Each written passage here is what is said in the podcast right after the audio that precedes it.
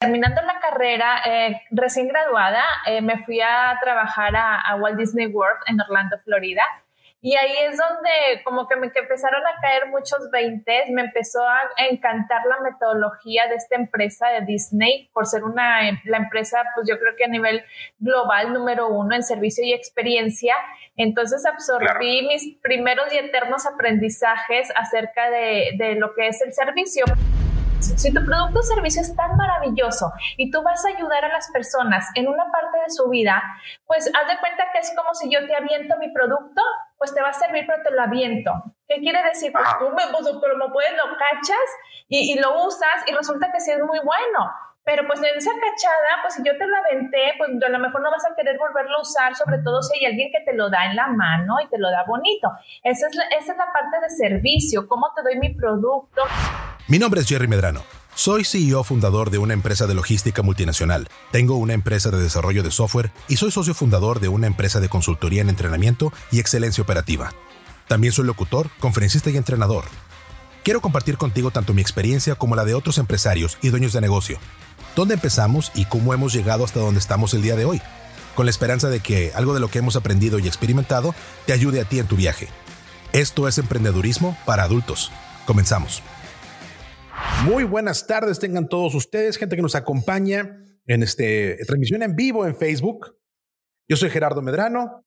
Bienvenidos a Emprendedurismo en Emprendedurismo para adultos en nuestra versión de Emprendedor en cuarentena, transmitiendo en vivo y en directo. El día de hoy tenemos una sesión extraordinaria. Nos acompaña Yami Almaguer Ruiz, autora de Customer Service versus Customer Experience, la guía del CEO.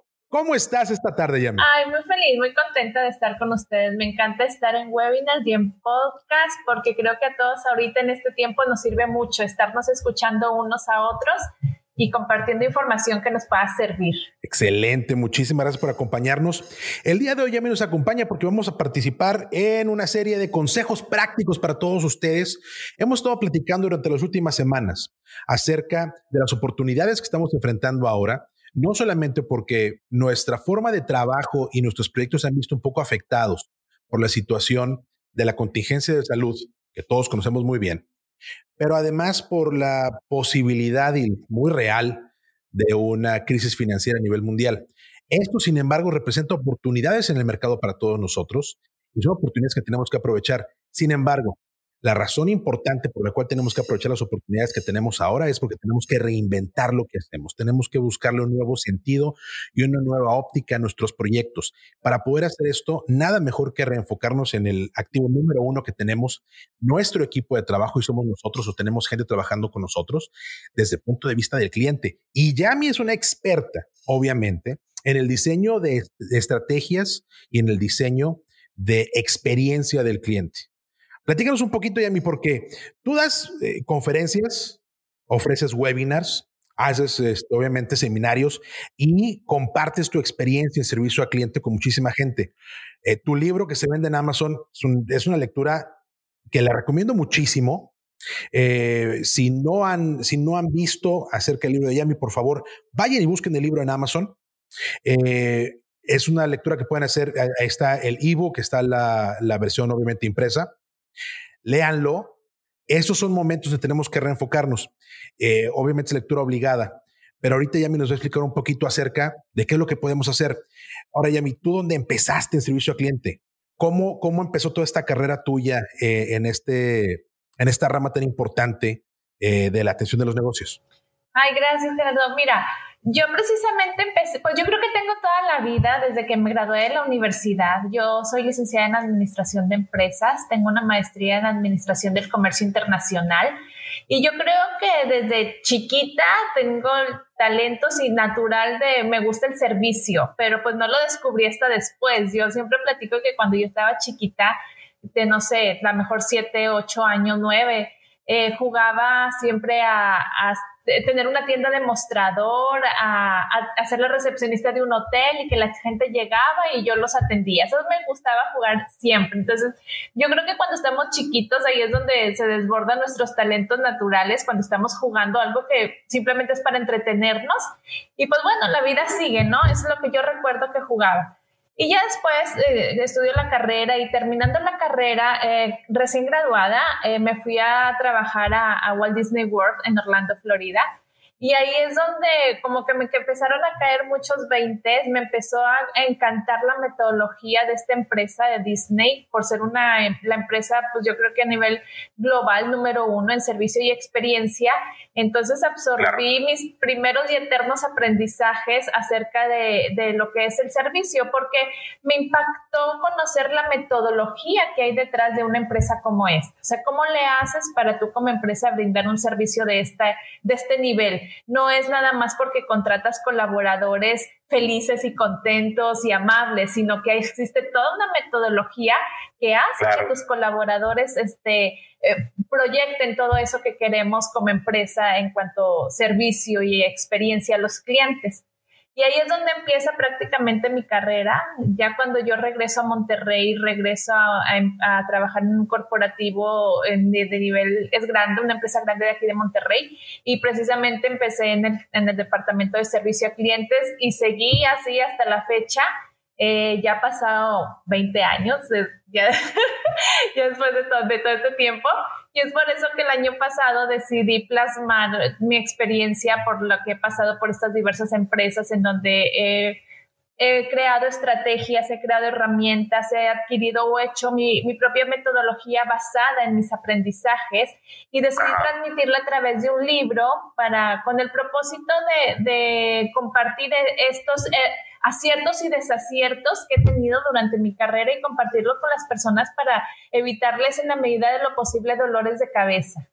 Y, y ahorita precisamente después de la, del lanzamiento del libro, el cual estoy muy contenta porque ha tenido muchísima aceptación y ha surgido muchísimas preguntas acerca del tema, este año empecé con toda la parte de capacitación eh, con líderes de, experiencia al cliente. Yo ya lo hacía en, cuando trabajaba en las empresas, siempre me he dedicado a la capacitación porque yo creo que esto es uno de los eh, puntos claves para poder eh, brindar experiencias a tus clientes, pero ahorita lo estoy haciendo de una forma independiente, es la, es la diferencia. La parte de servicio al cliente, la parte de experiencias del cliente y lo que, lo que las empresas hacen, es algo que la empresa nace con ello, tiene que ser parte importante de nuestra perspectiva de, empresa, o es algo que podemos ir adaptando y, podemos ir compartiendo eh, con la organización y con nuestros clientes conforme vamos generando nuestra marca. Qué, importante tu pregunta, Gerardo, porque fíjate que yo creo que las empresas nacen, cualquier empresa nace con el propósito de brindar algún producto o servicio que mejore la vida de las personas. Finalmente, si tú vas a, un día creaste un producto, un servicio, incluso las empresas que ahorita conocemos mundialmente grandes, pues empezaron así, o sea, con el propósito de crear un producto o servicio que mejore la vida de las personas. Entonces, si desde ahí tu propósito como creador del producto o servicio es mejorar la vida de las personas, el servicio y experiencia cliente no es otra cosa más que el empaque con el que entregas ese producto o servicio. Si tu producto o servicio es tan maravilloso y tú vas a ayudar a las personas en una parte de su vida, pues haz de cuenta que es como si yo te aviento mi producto, pues te va a servir, pero te lo aviento. ¿Qué quiere decir? Pues tú me, pues, como puedes, lo cachas y, y lo usas y resulta que sí es muy bueno pero pues en esa cachada, pues si yo te lo aventé, pues a lo mejor no vas a querer volverlo a usar, sobre todo si hay alguien que te lo da en la mano y te lo da bonito. Esa es la, esa es la parte de servicio, cómo te doy mi producto, cómo te atiendo cuando me buscas para preguntar por mi producto. Y de ahí un nivel un poquito más alto es pues la experiencia, porque tenemos que ir por partes. Hay empresas que ni siquiera dan un buen servicio y quieren dar experiencias. Entonces primero hay que dar un buen servicio y ya que estamos dando un buen servicio, ahora sí nos vamos a la parte de experiencia que es la parte que te, la parte sensorial que te hace vibrar cuando visitas la empresa, cuando adquieres ese producto o servicio, la parte que te sorprende, etcétera, ¿no? Entonces yo creo que debe de nacer con la misma inquietud y la misma necesidad y el mismo entusiasmo con el que creaste tu producto, es no nada más el producto en sí, sino cómo lo entregas la manera en que lo das a las personas, la manera en cómo es tu imagen de marca, incluso la manera cuando el cliente regresa a ti o hay un servicio postventa, etcétera. Debe ser toda una parte integral. Yo no vería por qué la tendríamos que hacer de, partes distintas, ¿no?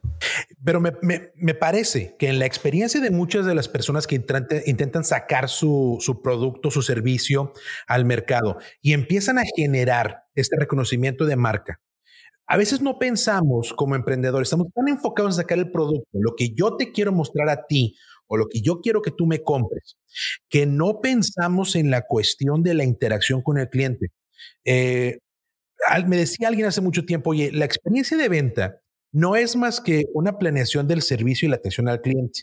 Yo te puedo envolver, obviamente, en algún, en algún speech de ventas que puedo preparar y, no sé, desde un tipo de venta del que yo le llamo de, de, pasillo, como el cuate que te quiere vender una tarjeta de crédito o te quiere un tiempo compartido de repente en los, en los moles, ¿no? Es, es literal una retaíla de cosas que estás diciendo que estás envolviendo a la gente. Y la idea es envolverlas en algo que puedan tomar tan rápida, a ver si los puedes seguir envolviendo.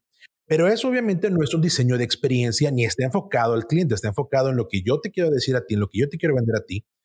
Y no hay un buen sabor de boca. Inmediatamente, en la mayor parte de las veces, sale el, el buyer's remorse el, arrepentimiento de la compra, justo después de que acabas de pagar o que acabas de comprar y dices, híjole, ¿qué hice? ¿Por qué lo hice? Si no lo ocupo. Y obviamente eso te, demuestra que desde un punto de vista de experiencia de cliente, pues, no hay una planeación de que, ah, mira, yo quiero que mi cliente se quede con esta idea. Es una venta única. Y esas ventas únicas son perjudiciales para un negocio que quiere establecer una marca. Al final, la idea es que el cliente siga regresando contigo y te siga consumiendo, siga siendo tú la principal opción para ese cliente en lo que sea que tú estés viendo, sean hamburguesas, sean tacos, sean servicios de mensajería, digo, entrenamiento, ¿no? Lo que quieras. Y muchas veces fallamos como emprendedores pensando en la situación. Estamos más enfocados en sacar el proyecto adelante que en pensar en la experiencia que se va a llevar nuestro cliente. Y yo sé que lo acabas de decir en dos niveles. Para hacer una experiencia necesito tener una base de, atención. Pero no pensamos en eso. ¿Qué nos puedes recomendar para que entonces los emprendedores y la gente que nos escuche, que nos sigue, pueda desarrollar o pueda empezar a figurar qué es lo que tienen, en qué se tienen que enfocar para poder desarrollar esta base de servicio al cliente? Sí, mira, fíjate, mencionaste algo también muy importante en eh, ahorita, eh, lo que es la venta. Un proceso de venta em, va ligado y al mismo tiempo va desligado de un proceso de servicio y, es una línea muy delgada. Porque un proceso de venta, si tú, si tú nada más te enfocas a querer vender por el hecho de, de, obtener el dinero para que tu empresa sea rentable, digo, finalmente es un negocio, así debe de ser.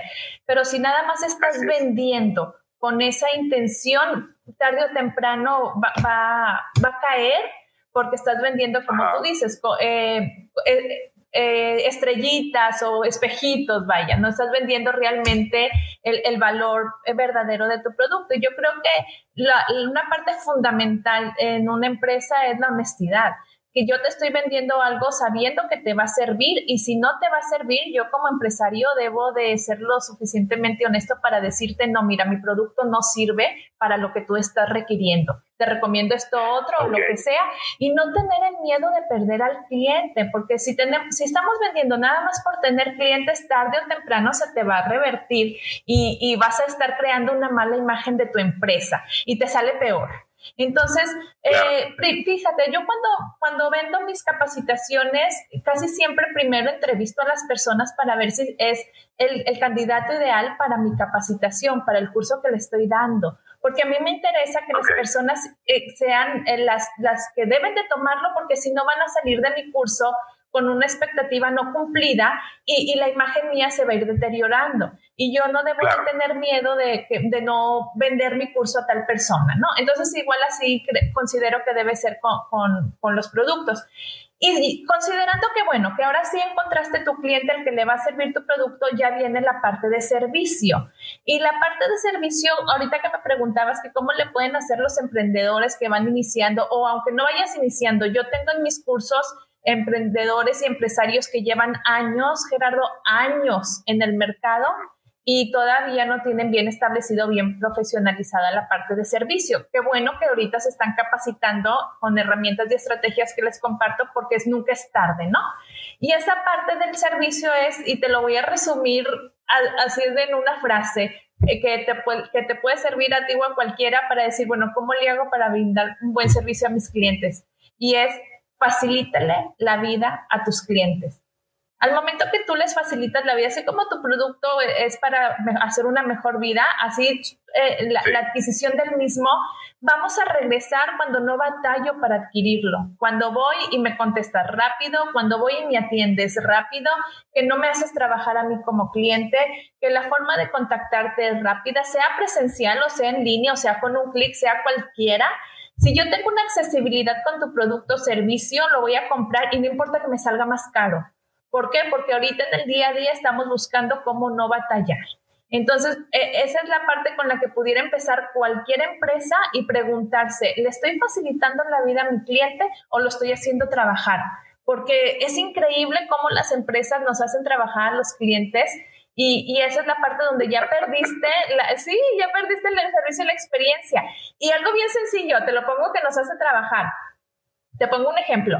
Hace, hace relativamente poco un emprendedor me contactó porque me decía él que tenía un producto muy bueno y que valía la pena, o sea que, que, él quería que sus clientes lo conocieran porque tenía el producto tan bueno que era una pena que no lo conocieran tanta, tantas personas, era un producto alimenticio.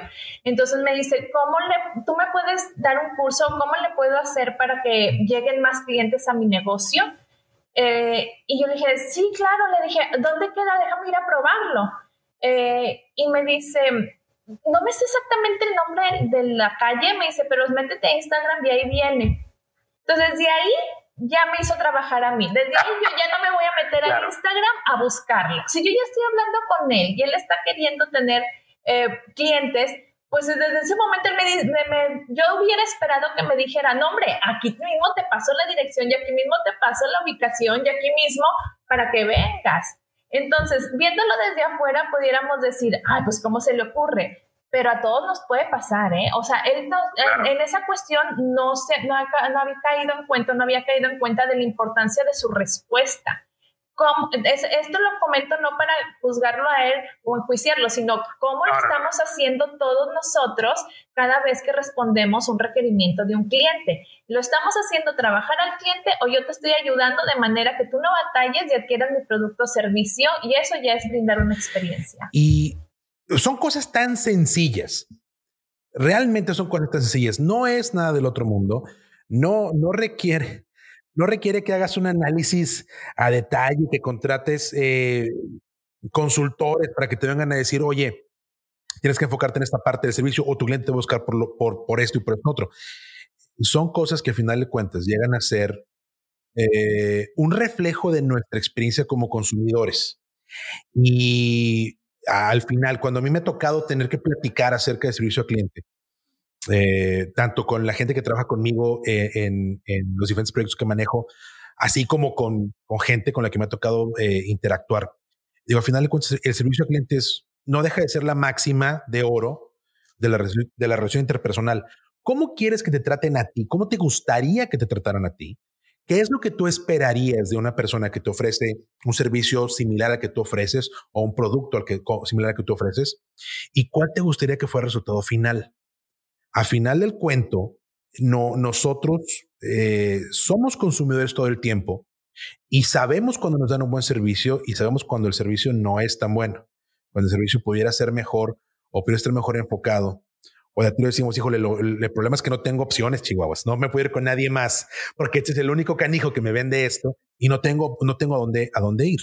Y temporalmente, Gerardo, ¿eh? porque muchas veces cuando estamos en la cima y estamos este, monopolizando porque tenemos una buena racha que nadie nos hace competencia, al rato llega alguien. Así que no nos podemos confiar. Es un ciclo completo, a final de cuento, cuando pensamos en, en la subida, el arranque, la subida, el posicionamiento de la marca, del producto que vendes, y después cómo caes.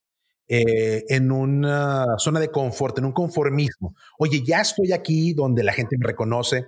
A lo mejor yo tengo esa marca de eh, calzado que la gente le gusta porque es la moda ahorita. O a lo mejor yo tengo el producto innovador que en este momento se necesita, ¿no? No hablemos de la gente que vende insumos médicos ahorita dentro de esta situación, porque es un ejemplo claro, ¿no? Al final de cuentas, mucha gente vende sus insumos médicos ahorita. A veces algunos abusan. La gente no perdona. Y creo que es una también de las máximas importantes que tenemos que recordar siempre desde el punto de vista como emprendedor, desde el punto de vista de atención al cliente. El público no perdona, tu cliente no perdona.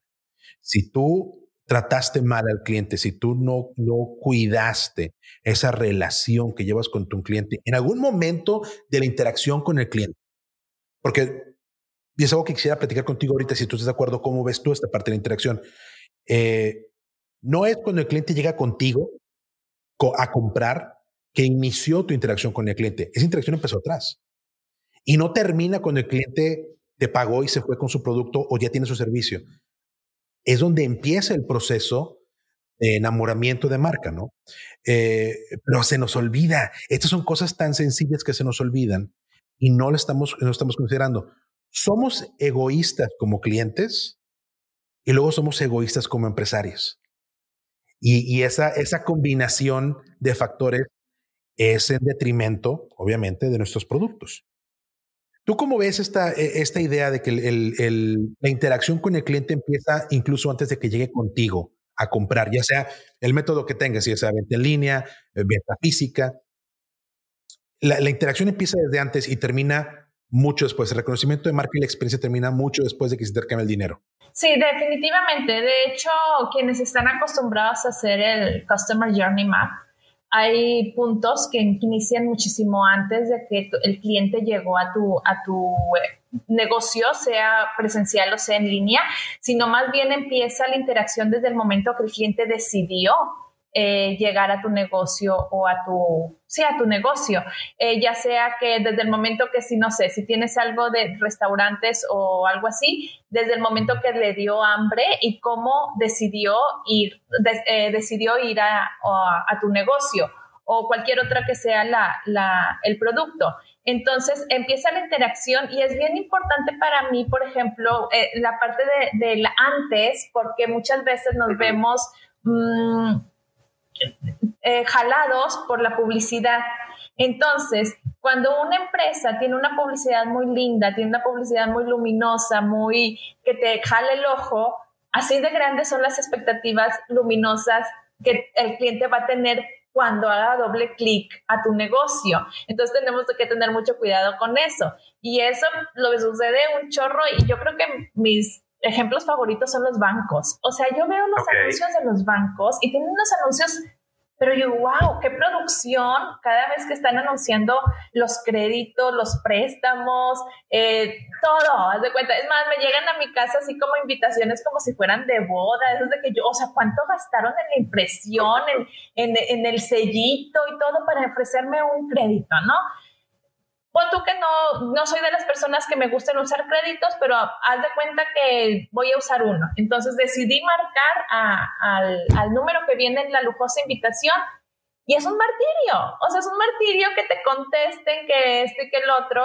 O también es muy notable cuando si vas a comprar por primera vez, ahí sí tienen suficiente personal para atenderte, pero si es una aclaración, eh, todo lo que batallas, ¿no? Y esta es la misma empresa. O sea, yo no sigo sin entender esa parte porque es la misma empresa. Eh, y, y, no está padre como consumidor darte cuenta que pues en la empresa solamente me quieren vender y ahí sí le apuestan todos los recursos. Y en, en, cualquier empresa tienes un presupuesto y normalmente se lo mandan a la parte de captación, de prospección, le mandan todos los, el, la mayor parte del presupuesto a la parte comercial y descuidan la parte de interacción la parte del servicio. Y yo, yo creo que esto está jugando en contra, porque si, si tú le pones todo tu presupuesto en captar nuevos clientes y en el anuncio, etcétera, así como te digo, va a ser de grande la expectativa del cliente, pero oh sorpresa, cuando realmente te marca o da un doble clic y no le contestas, lo dejas en visto o, lo, lo colgaste el teléfono y lo que sea, ya hiciste un coraje y de nada sirvió toda la inversión que tú hiciste en el anuncio o en la prospección. Al contrario, te va a jugar en contra porque yo ya me enojé con la empresa y la siguiente vez que vuelva a ver tu anuncio tan hermoso me vas a estar recordando lo mal que me trataste o que nunca me contestaste. Entonces, fuera de estar tirando el dinero, estás invirtiendo en recordarme lo mal que me trataste. Es ahí donde, donde las empresas deben de tener muchísimo cuidado y mi recomendación siempre es, ¿sabes qué? Mejor pásele presupuesto a la parte de, accesibilidad, de, de respuesta, antes de ponerle tanto presupuesto a la parte de publicidad. No digo que no sea buena la publicidad, pero si no estamos preparados para atender al cliente, así como tú es buena tu publicidad, es mejor invertírsela a la accesibilidad y capacidad que la publicidad se viene dando de boca en boca de tan, tan padre que te trataron cuando hablaste por primera vez y no batallaste. La venta, como decimos hace rato, la venta empieza con una idea de qué es lo que el cliente se va a llevar cuando te compre. O así debería ser. Ese debería ser el diseño de nuestra, de nuestra experiencia de venta y la experiencia de compra por parte del cliente. Pero entonces, vender por vender o, tener una expectativa o una planeación de ventas a la antigüita. Decir, bueno, vamos a hacer la captación de clientes y vamos a, vamos a tener medios masivos, vamos a tener una producción eh, apantallante, donde nos veamos non plus ultra y eh, banco o, bueno, negocio a nivel mundial, que está muy bien. Esa expectativa, final de cuentas, esa expectativa de, de aparentar, de llevar la marca para que pueda competir contra cualquier otra marca o cualquier otro representante que pueda ofrecer lo mismo que tú ofreces, es muy importante. Al final de cuentas hay que creérnosla de que nosotros traemos el producto o el servicio que la gente quiere comprar y que la gente necesita comprar en su vida. Eh, ahí es donde empieza la relación a final de cuentas.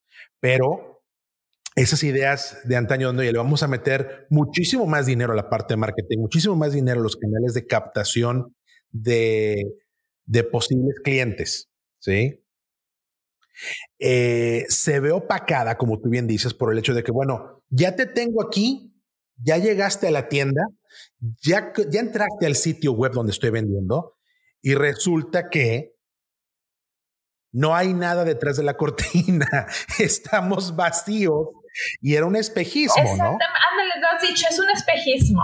Y, y, es, es, tan decepcionante desde el punto de vista de cliente decir, oye, es que yo esperaba que este banco que se ve súper padre, eh, amigable, fresco, juvenil, que tiene puertas abiertas, que te da opciones, pues es lo mismo que otro banco. Digo, al final, ¿cuántos banco es banco? Están para cobrarte, no para echarte la mano.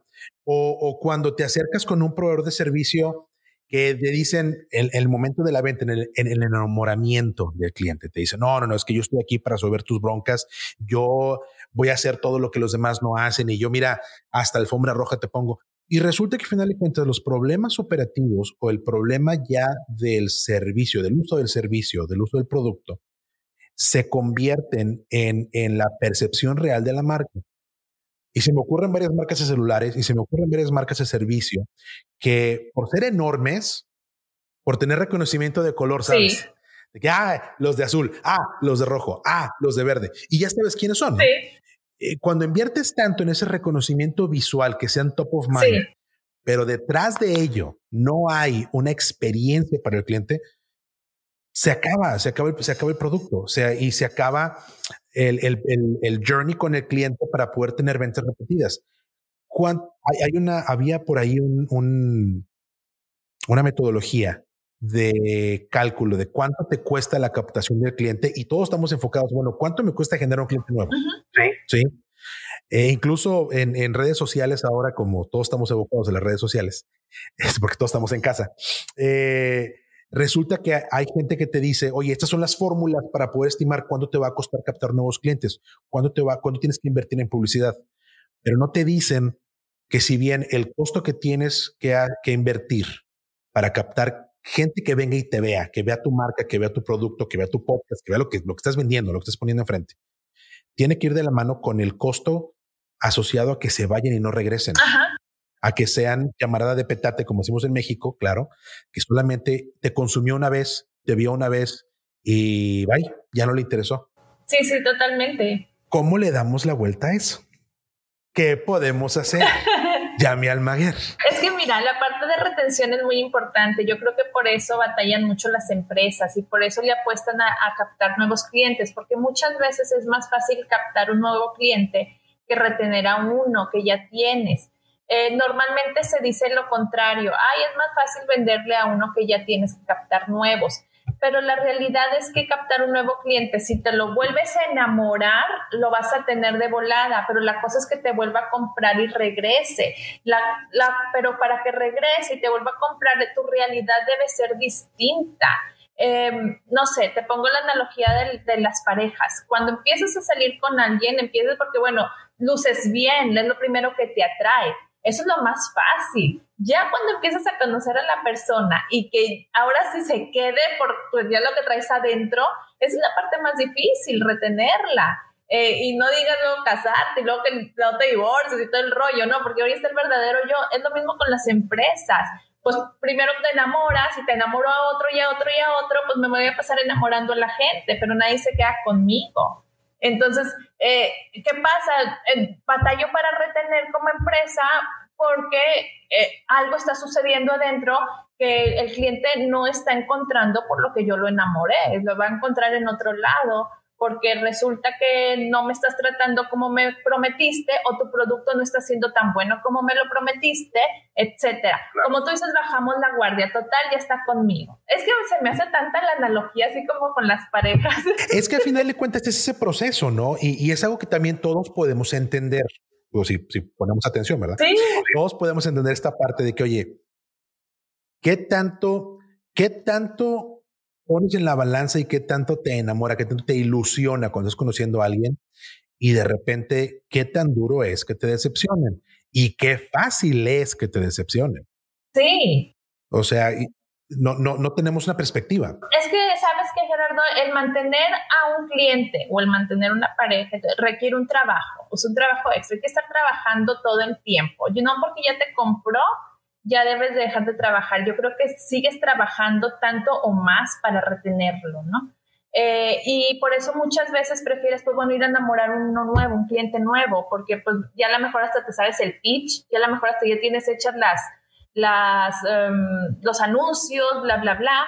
Y pues mejor este te hace más fácil porque el verdadero trabajo está dentro. Ahora mantén contento al cliente con... Eh, haciendo ya todo lo que es una metodología, que es la que comparto tanto en el libro como en las capacitaciones. Hay toda una metodología para mantener al cliente, eh, darle seguimiento, darle toques, ahora sí crear experiencias memorables, ver qué ocupa, qué más le puedo dar para que él siga eh, estando contento conmigo, etcétera. Y es un trabajo constante, pero todo esto no se logra nada más como que para cuando se me vaya ocurriendo debes de existir toda una estrategia detrás de la empresa que esté llevándote a, poner, a darle check a todos los, las, eh, pues todas las, parámetros que debes de llevar tú y tus colaboradores para que se pueda cumplir, para que pueda haber una estandarización, para que no nada más se cumpla en una sucursal, sino que se cumplen todas si es que tienes varias, para que no importa si lo, atiende Juan o lo atiende María o lo atiende yo, es quien me atienda es la marca por la que yo estoy comprando. Entonces, pero todo eso se requiere una metodología y estrategias que se deben implementar detrás de lo que yo le llamo el behind the scenes, eh, lo mencionó también en, en, el libro esta parte, que es lo que ocurre atrás de. Por ejemplo, volviendo a los tiempos de Disney, te comparto, cuando yo trabajaba ahí, eh, una de las preguntas más frecuentes que yo tenía y eran diarias de, de los clientes era, bueno, aparte que siempre preguntaban, ¿en dónde está el baño? Y ya les decías, ¿en dónde? Siempre, todo el mundo. Bueno, la segunda pregunta más frecuente era, ¿Cómo le hacen para siempre dar un buen servicio a ustedes, los colaboradores? ¿Cómo le hacen para siempre estar sonrientes? ¿Cómo le hacen? O sea, el mismo cliente se sorprendía que él, fuera donde fuera, siempre recibía un buen estándar de servicio. Y el mismo cliente se, se, preguntaba, bueno, ¿cómo le hacen? Y, y, finalmente, ¿cómo le hace Disney? Hay toda una metodología detrás. Cuando yo llegué a, a Disney, Simplemente antes de poder entrar a mi zona de trabajo, yo tuve que pasar tres meses full time en la Disney University, aprendiendo toda la metodología y llevando una capacitación de ocho horas antes de que yo pudiera tener contacto con el cliente. ¿Qué es lo que normalmente hacemos porque nos gana el día a día? Pues entra la persona y ponla ahí de una vez y ahí va aprendiendo entre errores y el que la lleva es el cliente. Entonces es parte de planeación, es parte de toda una estrategia y una metodología que cada empresa debe de tener, no importando el tamaño, porque muchas veces piensan las personas que, bueno, tengo una empresa chiquita o soy micro. Si eres micro, es tu mejor momento, porque ya cuando tienes una empresa establecida, ya vas a tener que invertirle cierto tipo de estrategias y vas a tener que ir cambiando una cultura si es que no lo hiciste desde el principio. Pero si eres un emprendedor que apenas está iniciando y todavía no tienes equipo de trabajo, este es tu mejor momento para empezarlo a implementar y empezar a contratar a tus primeros colaboradores ya con una cultura de servicio. Y empiezas a contratarlos ya con un perfil que vaya de acuerdo a, porque esto te va a facilitar también el, trabajo y el proceso. Y hay toda también una metodología de cómo pasar tu estafeta de emprendedor a mi primer colaborador para que mi cliente no sufra en el proceso porque los clientes normalmente están acostumbrados a tratar con el dueño y contratas a tu primer colaborador y luego ya no quieren, no, quieren hablar contigo. Tengo una conferencia, de hecho, que se llama así, mi problema es que tengo muy buen servicio a clientes, así se llama la conferencia de que como eres tan bueno tú, ya tu cliente no quiere buscar a tu colaborador, pero hay toda una estrategia de cómo pasarle la estafeta a tu colaborador y que tu cliente no se sienta nervioso en el proceso. Entonces, básicamente no es nada más como Dios nos da a entender, no es nada más el estado de ánimo. Menciono yo también mucho que qué peligroso es que el servicio a tus clientes esté en manos del estado de ánimo de tu colaborador sea, somos humanos y un colaborador un día puede levantarse con un día bueno y otro día malo y no se vale que tu cliente sufra el,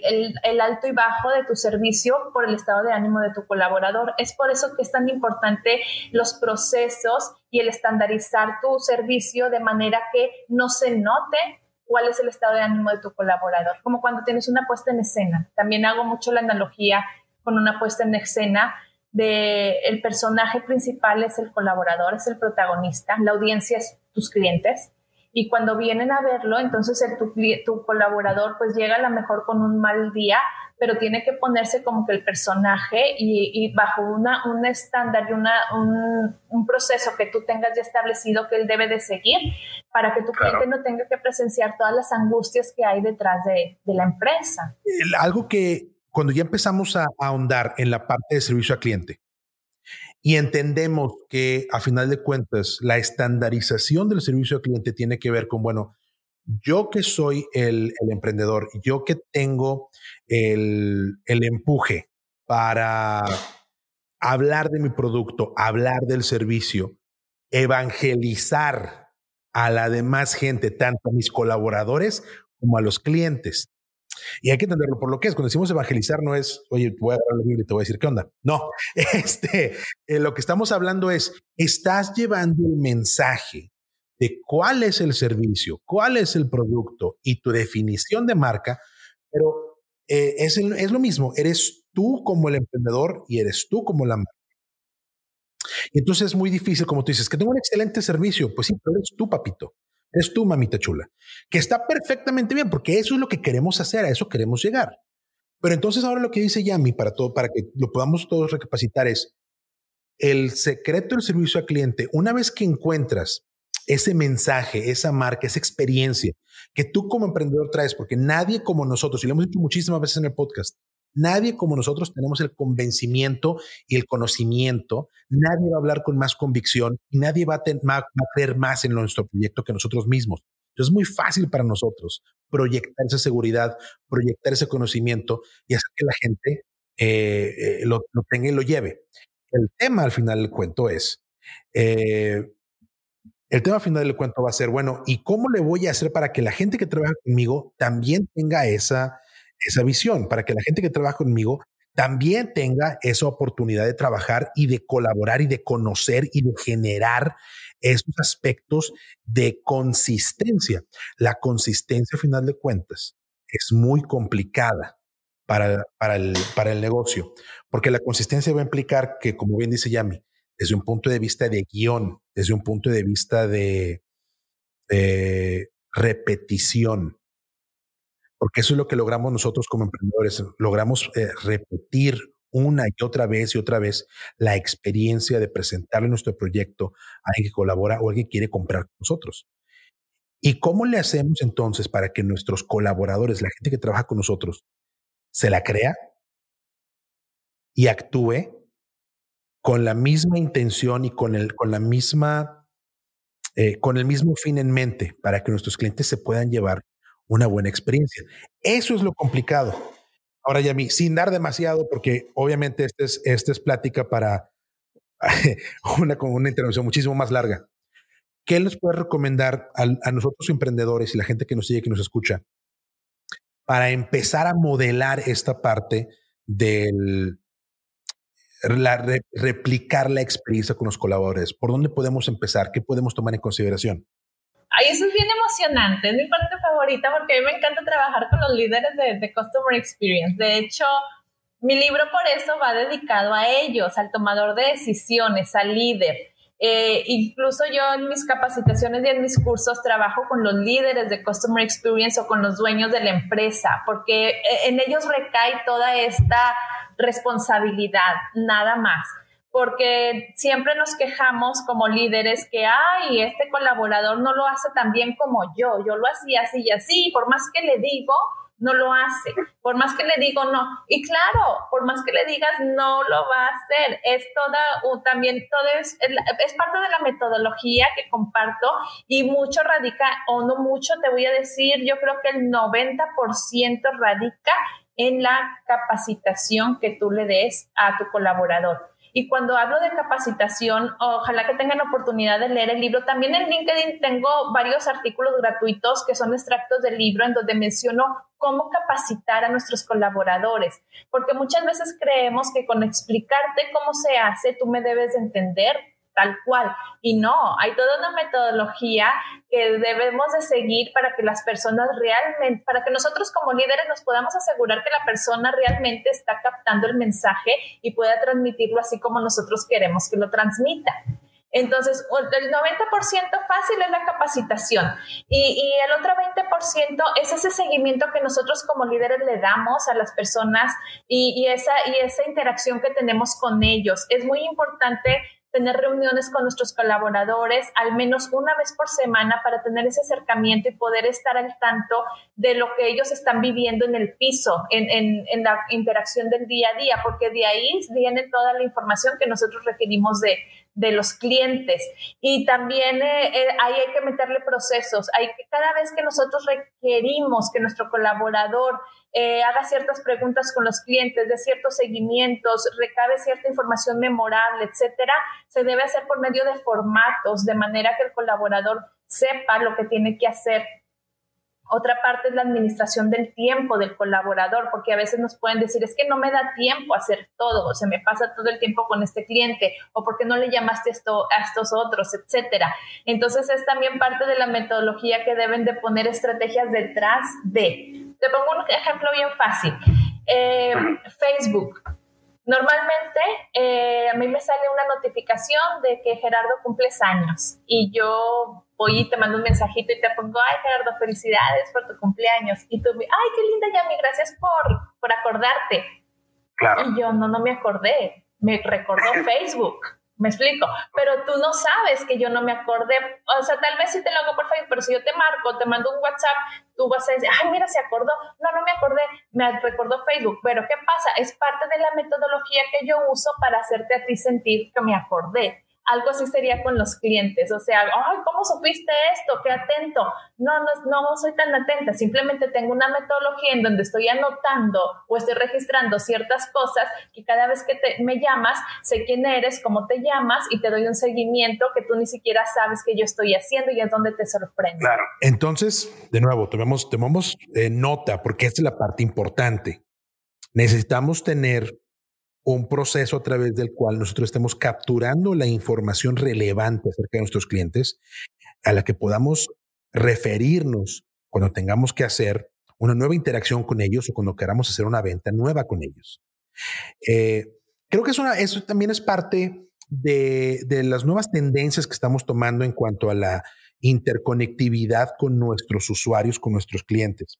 El, acceso a las redes sociales obviamente nos permite tener, para la gente obviamente que, que sabe utilizarlo, nos permite tener eh, una nueva forma de acercarnos y de conocer a nuestros clientes de una manera más íntima, pero sobre todo más inmediata. Esto no es nuevo. es una herramienta, como tú bien dices, que bueno, me estás recordando, me estás trayendo a la mesa una serie de datos acerca de mi cliente que pueden ser relevantes y que yo puedo utilizar para convertirlos en una relación o en un momento memorable con mi cliente a través de cómo me va a tener como top of mind. Pero esto no deja de ser simplemente una recopilación de información y tenemos que ser religiosamente asertivos en la cantidad de información que recopilamos de nuestros clientes, la cantidad de información que vamos capturando de interactuar con ellos para después utilizarla. A veces, sobre todo los, los, eh, emprendedores que están en, en, el ramo de la tecnología, todos estamos muy enfocados a, ah, necesito datos, necesito datos, necesito capturar datos, necesito tener toda la big data que yo necesito para poder seguir creciendo mi negocio. Todo eso está muy bien. Qué bueno que existen ahora herramientas a través de las cuales podemos recuperar más información y nos permite tener data points que son específicos de cómo se va moviendo el negocio. Pero actuar sobre esos datos es la base del servicio al cliente.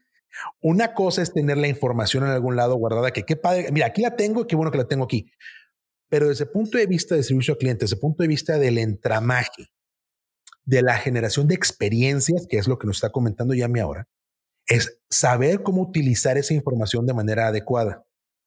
Y luego eso es más complicado, ¿no? Falta, hay, hay ahí dos o tres cosas que podemos, que podemos platicar en bote pronto, que es, una es cómo utilizar la información de manera adecuada eh, desde un punto de vista de, de interacción humana, no ser, no ser robóticos al respecto, que luego es, es, muy fácil decir, ah, mira, este es el formato que voy a usar para mandarle un mensaje de cumpleaños al cliente y siempre uso el mismo.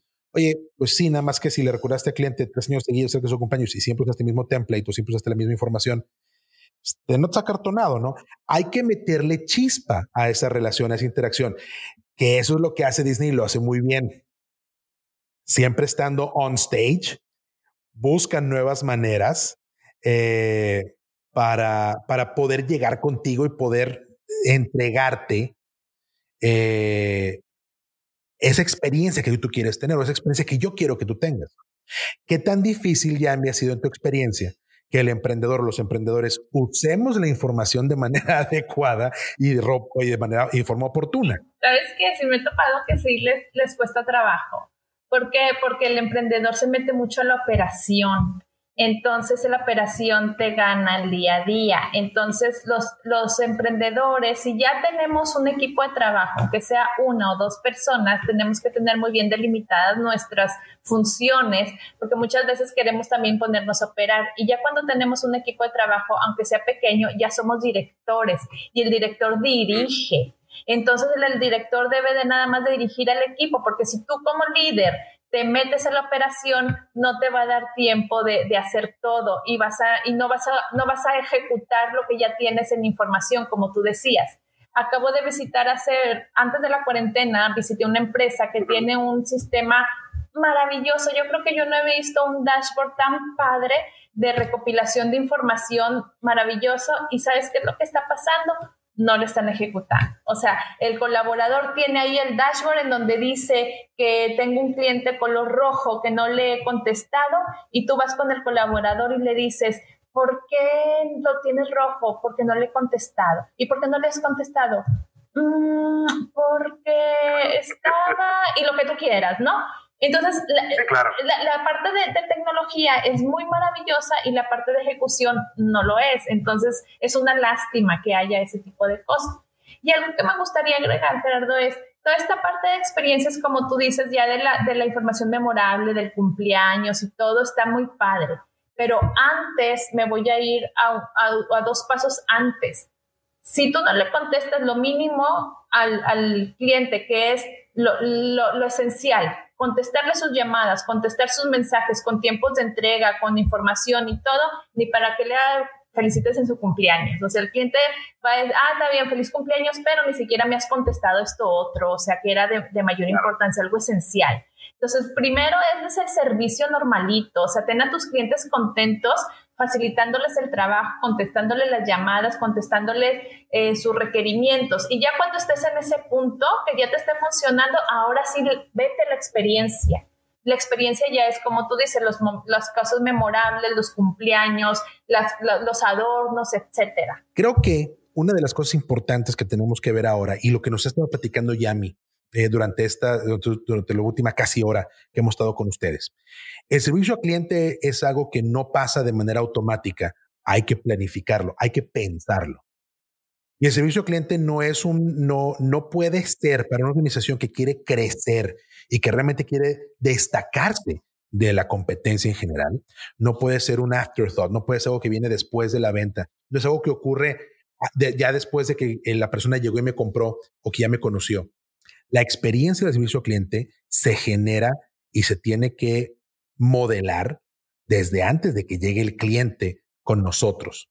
Tenemos que pensar entonces cuáles son las maneras que nosotros como emprendedores, como empresarios, como marca, estamos armando la forma en que interactuamos con nuestros clientes desde un punto de vista de mercadotecnia, desde un punto de vista de comunicación, desde un punto de vista de recepción del cliente en donde sea que lo estamos atendiendo, sea en una oficina, sea en una tienda, en, en, una parte comercial, sea a través de redes sociales, sea a través de una página de Internet.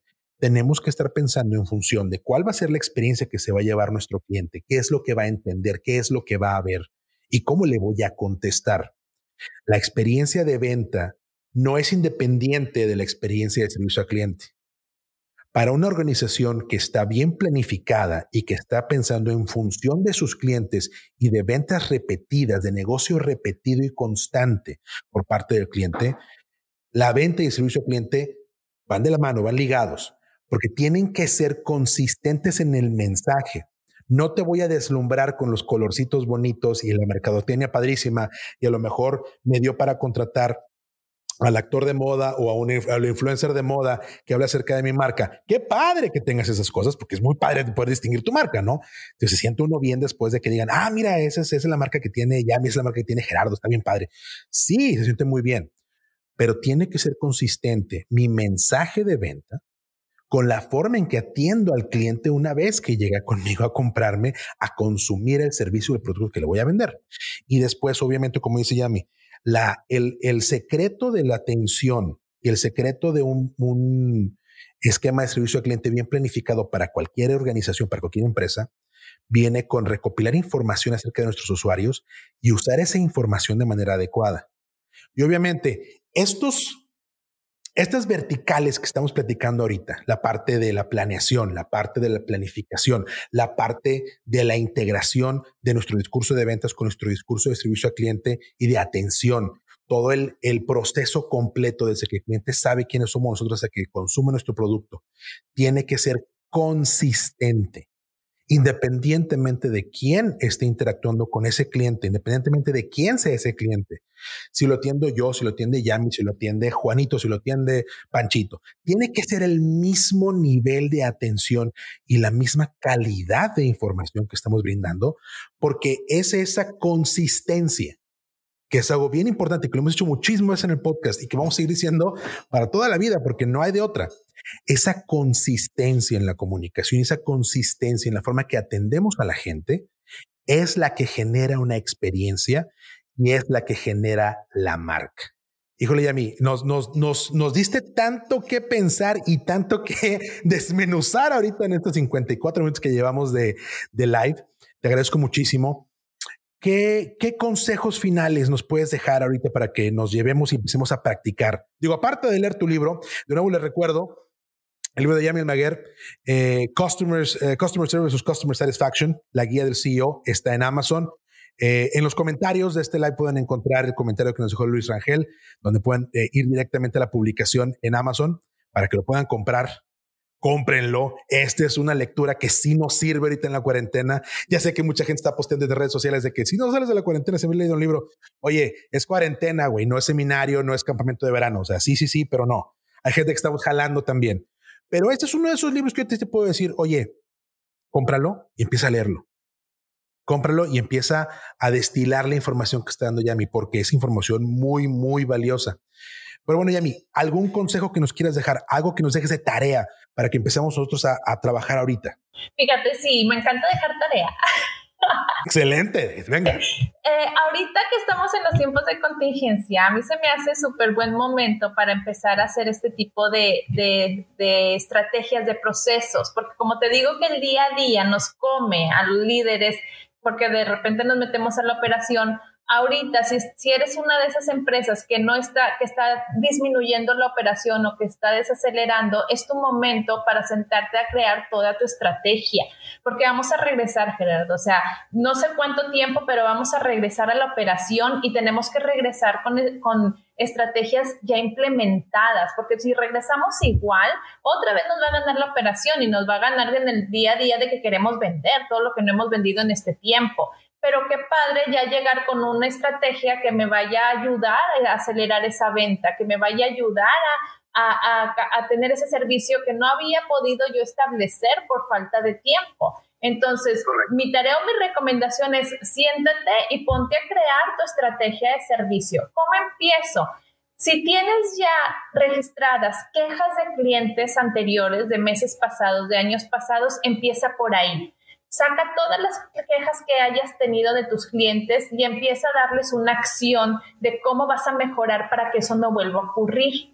Y ya que, y, ya, y empieza a poner así como un, un mapa, eh, voy a hacer, a ver, tengo que hacer este proceso, tengo que hacer, tengo que implementar esto con mis colaboradores, tengo que hacer ahora juntas semanales porque no las tenía, etcétera. Es más, hasta puedes crear protocolos de comunicación con tus clientes. Un protocolo de comunicación muchas veces te va a dar una experiencia. Si tú ya te tenías normalmente dentro de tus políticas, si un cliente me reclama, si le reembolso el dinero, si le reembolso esto, pero si tú acompañas ese reembolso con un texto muy acorde a la temática de tu producto, eh, da una perspectiva muy distinta a, tu cliente, eh, en donde vas a aprovechar muchísimo más esa parte que tú estás ya haciendo, le das un plus.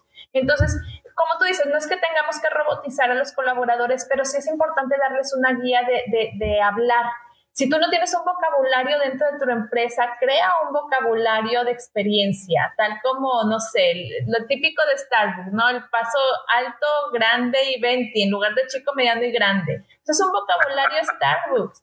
Crea un vocabulario de tu empresa y empieza a usar y, y, y crea protocolos en donde tus colaboradores se guíen y ya nada más le metan un poquito de, de, lo de ellos, porque es increíble, a veces los colaboradores se comunican con los clientes como Dios los da a entender, a veces hay mala ortografía en WhatsApp, en, en textos, entonces deben de tener ya la mejor guías hechas para que puedan hacer sí copy-paste, no robotizar, pero sí guías. Y ahorita es el momento, esa es mi tarea. Pónganse a hacer todo eso que tienes que hacer detrás de que normalmente la operación no te deja hacer. Excelente, excelente. Bueno, tenemos tarea, tenemos tarea, claro que sí. Eh, estos son consejos prácticos, ¿eh? o sea, no hay nada.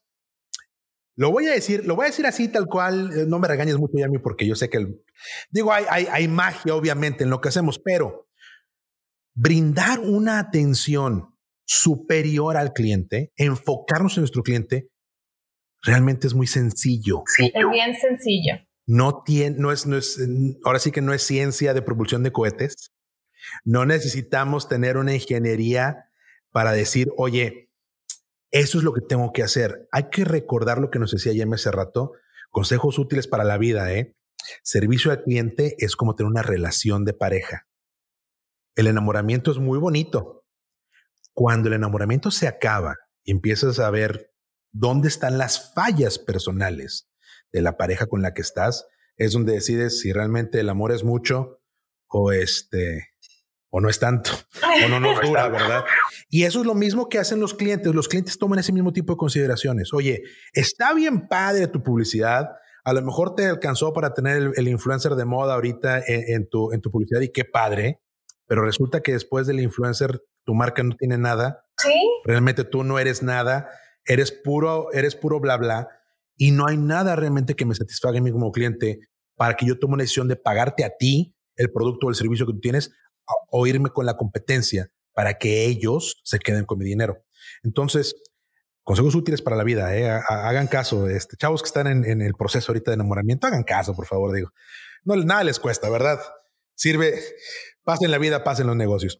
Entonces, vamos, vamos a quedarnos con esa tarea ahora vamos a empezar a formar cuál es, ahorita que tenemos un poquito más de tiempo disponible para la gente que está trabajando en casa, vamos a darnos una, una ayudadita, vamos a pensar, vamos a diagramar, vamos a, a eh, imaginar cuál es el proceso que nos gustaría que nuestros clientes eh, tuvieran al interactuar con nosotros como marca, como empresa, como proveedor de servicios, y vamos a establecer nuestra forma de comunicarnos con el cliente para que no, no importa si soy yo o el colaborador que está conmigo o el que va a estar conmigo mañana, todos hablemos el mismo idioma y entonces los clientes puedan sentir que están hablando el mismo idioma con toda la gente con la que colaboran dentro de nuestra organización y que eso genere nuestra marca.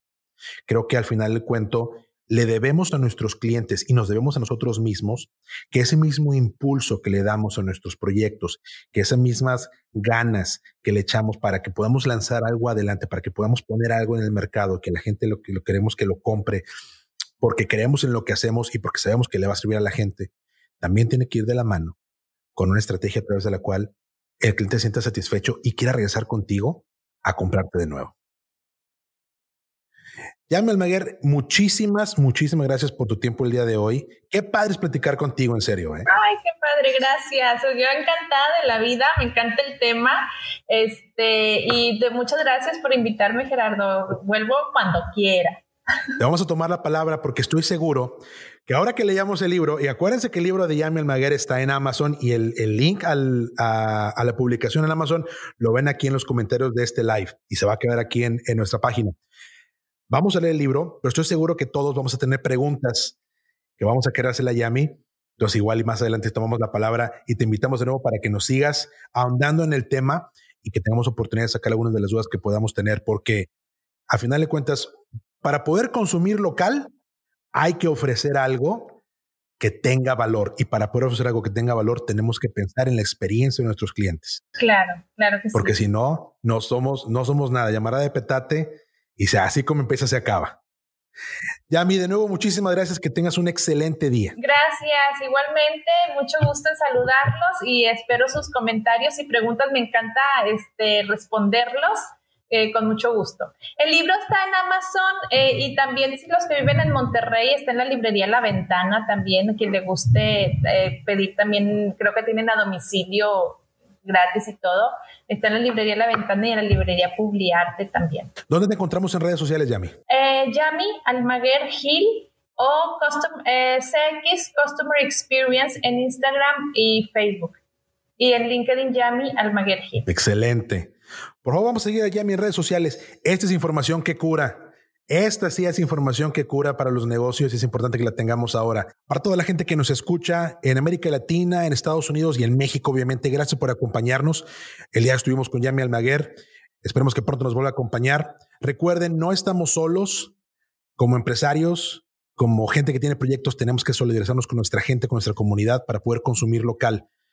Vamos a salir de este y vamos a estar todos mejor. Hay que empezar a pensar cómo vamos a ofrecer un mejor servicio y para eso hay que seguir a Yami Almaguer en redes sociales. Gracias a todos. Nos seguimos escuchando. ¿Tienes dudas, comentarios o experiencias que quieras compartir con nosotros? Encuéntranos en Facebook e Instagram como Emprendedurismo MX. Cuéntanos tus logros y tus cagazones. Esto fue Emprendedurismo para Adultos, el podcast donde te comparto mi experiencia y la de otros emprendedores sobre cómo aprendimos de nuestros logros y nuestros errores. Yo soy Jerry Medrano. Nos seguimos escuchando.